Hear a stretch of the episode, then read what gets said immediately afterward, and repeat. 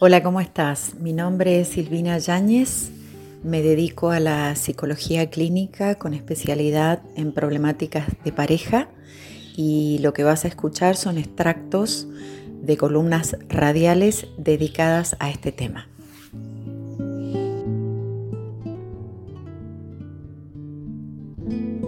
Presentanos el tema de hoy, Silvina. Bueno, habíamos quedado en hablar un poco de los caracteres tóxicos de una relación, en este caso de pareja, ¿sí?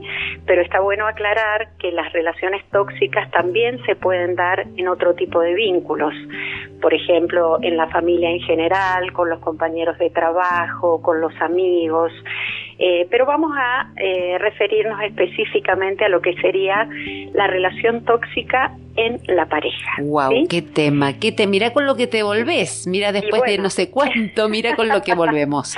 y bueno, pero es que siempre resulta ser un tema muy convocante, ¿no? Sí, claro. Porque eh, se escucha mucho el tema de los adolescentes están diciendo mucho también esta persona es toxi, ¿viste? Lo, lo escucho yo por ahí, sí, está de moda. Entonces, está como de moda, pero en realidad es un tema que se viene hablando desde hace muchísimo tiempo y se viene estudiando y en psicología también nosotros le damos otros nombres, como por ejemplo eh, dependencias emocionales, codependencias, dependencias afectivas o relaciones adictivas. Y acá entramos en el punto. Porque uno diría, ¿el amor puede ser adictivo si es amor? Eh, ¿Qué sé yo? Cuesta entenderlo, ¿no? Y claro, cuando hablamos de adicción, no estaríamos hablando de amor, pero sí que puede haber una relación que tenga este tipo de ribetes, porque eh, las relaciones tóxicas en general se manejan a la manera de una relación con una droga. Parece un poco extraño, pero es así, porque son relaciones en general que mm, aunque uno sepa que son dañinas para uno o para los dos, uno vuelve a ese lugar a repetir ese estilo de vínculo. Esto es lo que es paradójico, ¿no? Porque uno va en busca de una ilusión, de un placer, pero muchas veces es muy efímero.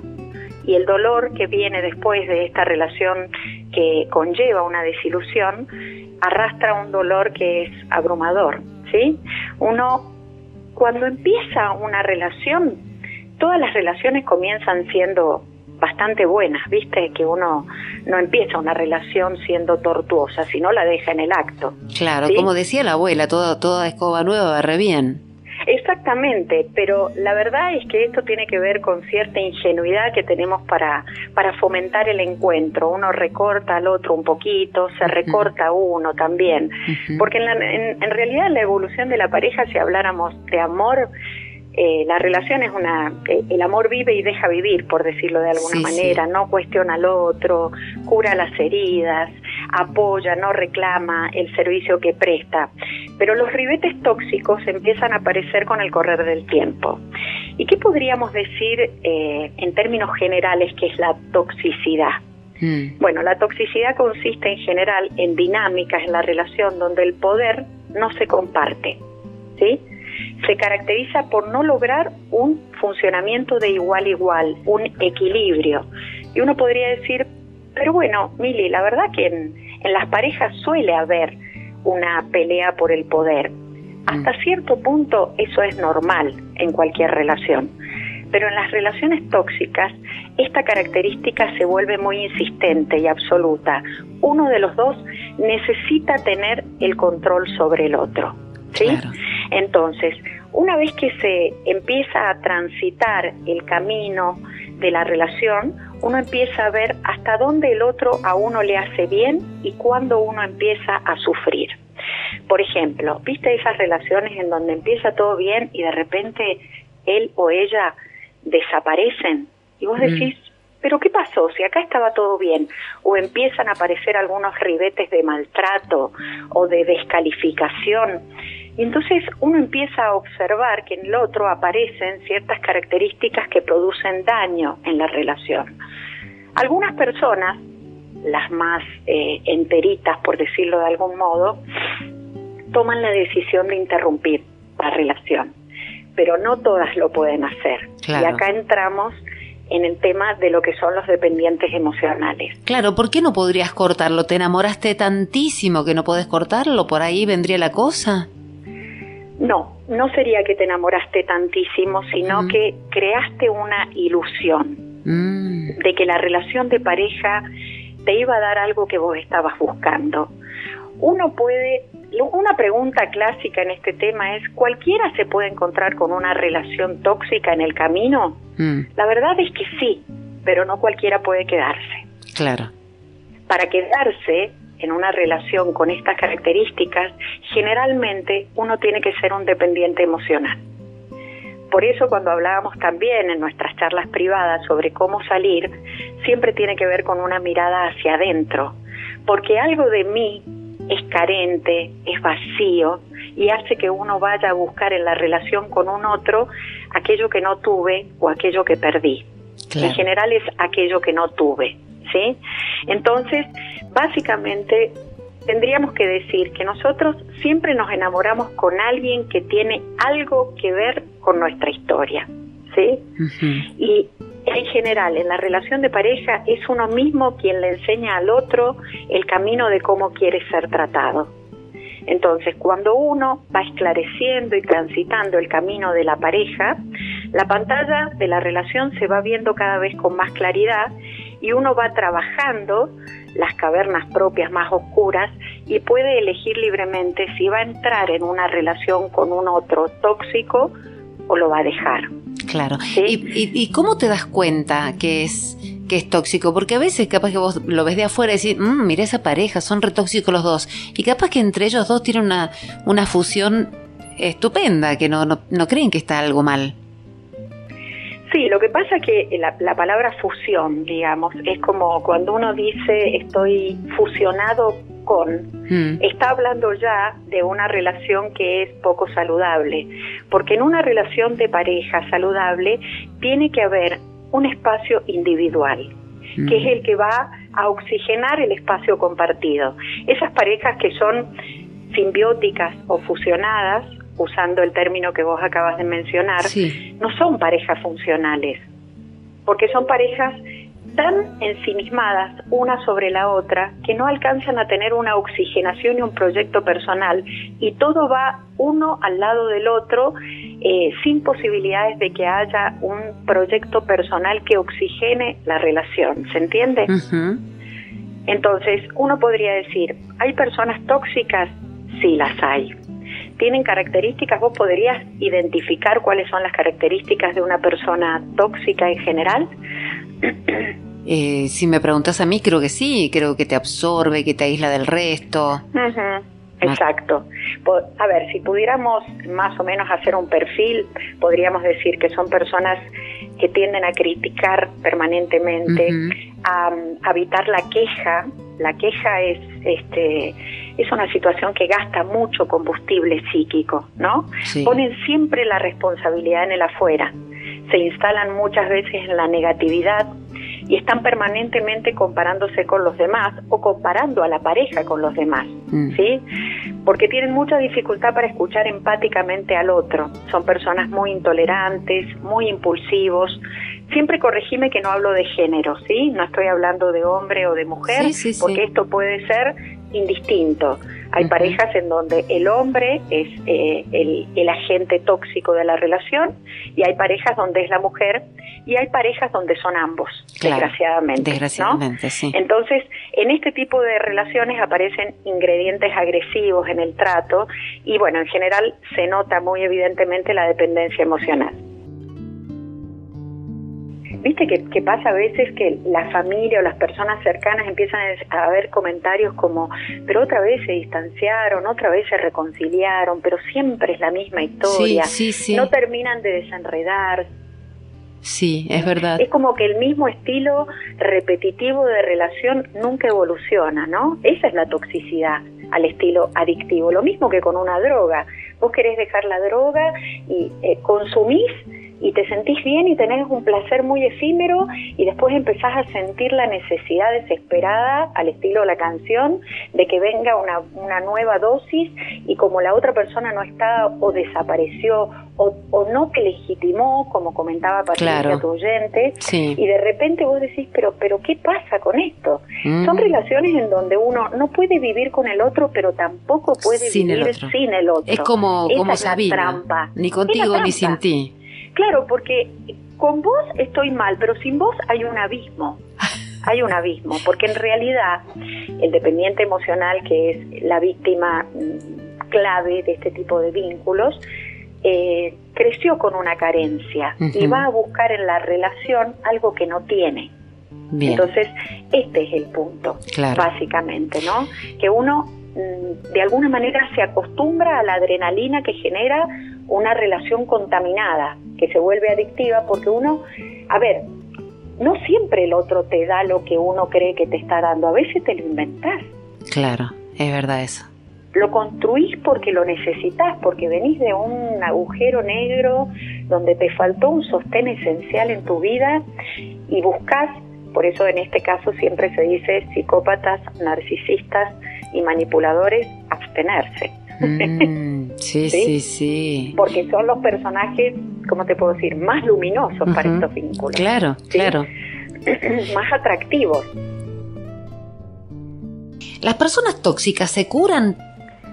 A ver, las personas tóxicas, uno podría decir que en general, como no estamos hablando de grados severos de toxicidad, en donde se encuadrarían las estructuras, por ejemplo, psicopáticas, eh, que no se curan. Mm. Eh, pueden mm, recuperarse con ayuda de eh, profesionales muy especializados y con una adherencia que la mayoría de las veces los pacientes psicópatas no tienen a un tratamiento que los mantenga permanentemente en cuidado de sus matices más enfermos Mm. Pero como digo, la mayoría de estas estructuras no se adhiere a los tratamientos psicoterapéuticos, ¿no? Entonces es muy difícil ayudar a alguien que no se deja ayudar. Mm. Pero nosotros estamos hablando de eh, matices más, eh, más leves de toxicidad. Tanto la toxicidad de uno como la de la pareja o la del vínculo, yo diría que sí, que tienen, eh, no sé si la palabra sería cura, porque mm. como veníamos hablando la semana pasada y la otra, em, nosotros estamos eh, hablando de adicción al vínculo y siempre que hablamos de adicción me gusta remarcar el concepto de adicto en constante recuperación. La palabra adicción viene del latín adicere, que significa esclavo por deudas. Si uno tiene en claro lo que significa la palabra adicción y lo podemos trasladar a otro tipo de adicciones, a sustancias, por ejemplo, eh, con las adicciones no se negocia, o te ganan o les ganás. Mm. Pero básicamente las características de dependencia emocional y de toxicidad y las, eh, las características adictivas en el vínculo se mantienen en recuperación en la medida que uno las va teniendo por delante. Mm. Yo siempre digo que lo esencial de la personalidad de alguien no se modifica lo que es visceral. Lo que uno hace eh, en el trabajo de consultorio es lograr que las personas pongan por delante lo que generalmente llevan por detrás y maneja los hilos de las decisiones. Entonces es como poner el enemigo por delante. Todos tenemos, Mili, una parte oscura, sí, una parte que no es tan saludable. La verdad que algunos más y otros menos, pero en general todos tenemos aspectos que no están tan tan sanitos. Entonces, lo que se hace en el trabajo de consultorio es esto, es hacerlo visible, es considerar que es parte de nuestra estructura y así evitar que la persona se deje llevar por esa parte negativa, enferma, y, la pueda, mm, de alguna manera, pueda echarle luz de alguna manera. Por eso yo siempre hablo de que la salida siempre es hacia adentro, ¿no? Me encanta la recuperación, claro, es que la recuperación, y por eso yo hablaba de que cuando uno está con un otro, tiene la gran posibilidad de evolucionar en lo individual también. porque nos espejamos en parte de nuestra historia en el espejo que el otro nos propone. Y nosotros también somos espejo de la otra persona. Entonces cuando uno conoce esto, ¿sí? Porque hay una persona por un lado y otra persona por otro, pero hay un, una tercera entidad que es el vínculo en sí mismo. ¿sí? Y ahí es donde se ponen en juego las características del entramado familiar que uno trae de la propia historia. No sé si con esto Delia eh, encuentra una respuesta a su pregunta. Yo creo que sí, yo creo que sí. Hasta te puede afectar sexualmente el, Pero claro, la toxicidad. Claro, por supuesto, porque en realidad eh, cuando una persona está adictada a este tipo de relaciones, mm, con tal de mantenerla, porque sin esa relación sienten la presencia del abismo. Claro. Recordemos, recordemos que uno se relaciona con este tipo de personas para tapar un dolor eh, y una carencia que viene de allá lejos y hace tiempo. Entonces, imaginariamente uno cree que de esa manera eh, genera una suerte de anestesia al dolor original. Entonces estábamos con esta pregunta, ¿qué puede hacer o dejar de hacer un dependiente para continuar con un vínculo? Y casi todo. Y estábamos hablando de, mm, por ejemplo, entrar en un acuerdo sexual que no acepta o que no, de alguna manera, no comparte. Claro. terrible. Pero tiene que, tiene que complacerlo o complacerla. Claro, claro. Otra cosa que pasa y que lo veo mucho en, la, eh, en el consultorio es a veces, por ejemplo, negarse a la maternidad. Mm. Hay parejas que te dicen, eh, yo no voy a tener hijos. Entonces a lo mejor están 10, 15, 18 años y a mí me llega la mujer cercana a una edad aproximada de 38, 40. Donde está difícil la maternidad. Claro, donde el reloj biológico ya está ahí apretando, porque a los hombres no les pasa, pero han cambiado muchas cosas en la mujer, pero eso no ha cambiado. el reloj biológico sigue siendo el que era eh, desde toda la vida. Está bien que ahora uno puede congelar óvulos y hacer un montón de, de cuestiones que tienen que ver con fertilidad asistida, pero la realidad es que las mujeres, cuando, cuando se les despierta la necesidad de ser mamás, a lo mejor eh, la persona ya le dice, bueno, pero nosotros habíamos acordado que no íbamos a tener hijos. Y una de las características de esta relación tortuosa es que no hay flexibilidad para cambiar los acuerdos. Entonces, si yo te dije que no iba a tener hijos, no me importa si vos ahora querés tener un hijo. Ojo que esto puede ser tanto en la mujer como en el hombre, ¿no? Sí. Digo, a mí me ha pasado más como psicóloga en la mujer por la cuestión de la biología, nada más. Pero también lo he escuchado en hombres que se les despierta la necesidad de, de trascender con la paternidad y por ahí la mujer no quiere. Entonces el hombre, con tal de quedarse al lado de esa mujer, resigna su posibilidad de paternidad. Ay, qué tremendo, tremendo. Claro podemos remarcar las características de la relación tóxica y luego lo que podemos hacer es dar para la semana que viene sugerencias para vivir mejor en pareja. Así le podemos dar una ventanita de aire fresco. ¿Qué te parece? Sí, perfecto, perfecto. Sí, claro. Sí, sí, sí, recordemos. Bueno, entonces podemos empezar diciendo que la relación de pareja cumpliría su propósito saludable cuando nos va haciendo evolucionar, ¿no es cierto? Entonces, siempre uno puede mirarse en la interacción con la otra persona. Y la pareja ideal en estos términos no existiría, porque por eso se la llama ideal. Pero en realidad estuve pensando que sí es importante que tengamos un ideal de pareja, ¿sí? Que estemos convencidos de que en una pareja sí podemos encontrar una atmósfera de bienestar y no de sufrimiento, ¿no? En las relaciones tóxicas, fíjate vos que lo que sucede es que hacemos un uso tóxico de algo que no lo es. De algo que el amor debería ser divino. Claro, porque el amor en sí mismo no es tóxico, pero lo que va a determinar esa toxicidad es que yo la use para tapar un vacío. Mm. Esto fue algo de lo que empezamos a hablar la semana pasada. Por eso estamos hablando siempre que hablamos de relaciones tóxicas, de adicciones sin sustancia. ¿Sí? Claro. ¿Por qué? Porque yo uso una relación para tapar o para cambiar un estado anímico que me resulte insoportable, como cuáles, por ejemplo, la soledad, la ansiedad, la angustia. ¿Sí? Entonces, prestemos atención. Si en la relación en la que te encuentras en este momento te estás sintiendo juzgado o juzgada, sentís que te desvalorizan, que te manipulan, que te amenazan, o sentís algo así como, como un vacío difuso, es muy importante que te preguntes si no estarás viviendo una relación tóxica. Mm. Y en ese caso buscar ayuda, por supuesto. Me pareció importante, eh, lo pensé en términos de ítems, para que quede más claro. Cuando hablamos de toxicidad, estamos hablando de que el poder en la pareja no se comparte. Entonces, pareja tóxica va a ser aquella que demande de sus integrantes una energía excesiva que los va a hacer sentir faltos de libertad y oprimidos. ¿Qué otra cosa podríamos decir que es pareja tóxica? Es aquella que lejos de evolucionar, los miembros quedan atrapados en un vínculo muy tortuoso que tiende a repetirse a la manera circular como es el estilo de la relación con una droga.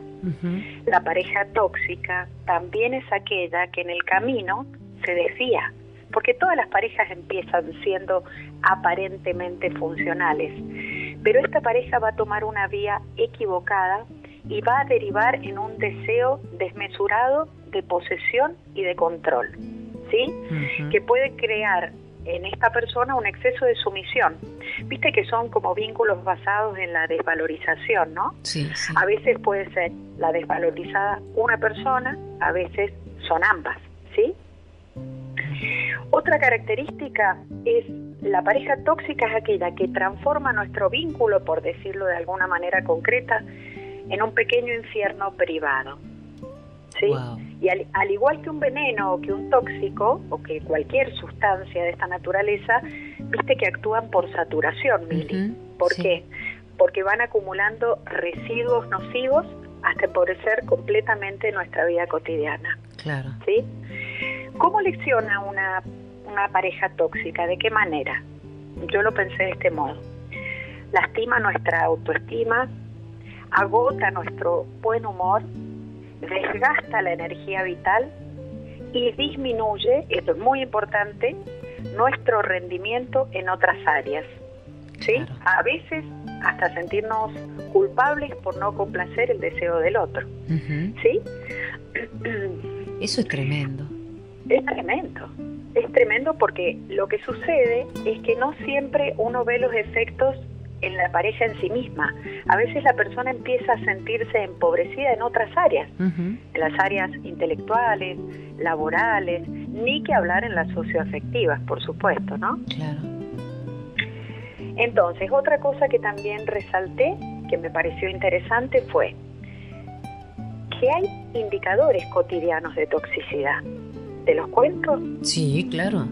Bien. Por ejemplo, ¿Viste cuando una persona está en una situación de conflicto y siempre sos vos el que tiene que ir a pedirle disculpas al otro? Mm. Viste que siempre una de las personas dice, uy, voy a evitar la agresión o la escalada o la indiferencia sostenida durante varios días, que como dijimos el otro día, la indiferencia es una tremenda manifestación de violencia también en los vínculos. Sí, sí. ¿sí? Otra, otro indicador, tu pareja tiende a descalificar a tus amigos o a tu familia, al igual que a tus proyectos y a tus espacios individuales, ¿sí? Entonces, otra cosa que puede suceder es, si sentís que de alguna manera no sos dueño de decidir sobre el uso de tu tiempo y de tus afectos, nunca podés definir a dónde vas a ir, con quién te vas a juntar, porque siempre tenés que estar dando información y como pidiendo permiso, ¿no? Creo que una de las cosas que más se afecta es la sensación de libertad, ¿sí? Entonces a veces pasa que si te encontrás con tus amigos o con tu familia, preferís no compartirlo con tu pareja, porque sabes que de esa manera te vas a evitar una nueva fuente de discusión. Entonces, ¿qué empieza a pasar? la comunicación empieza a ser recortada, no, no hay tanta honestidad en el vínculo, ¿no?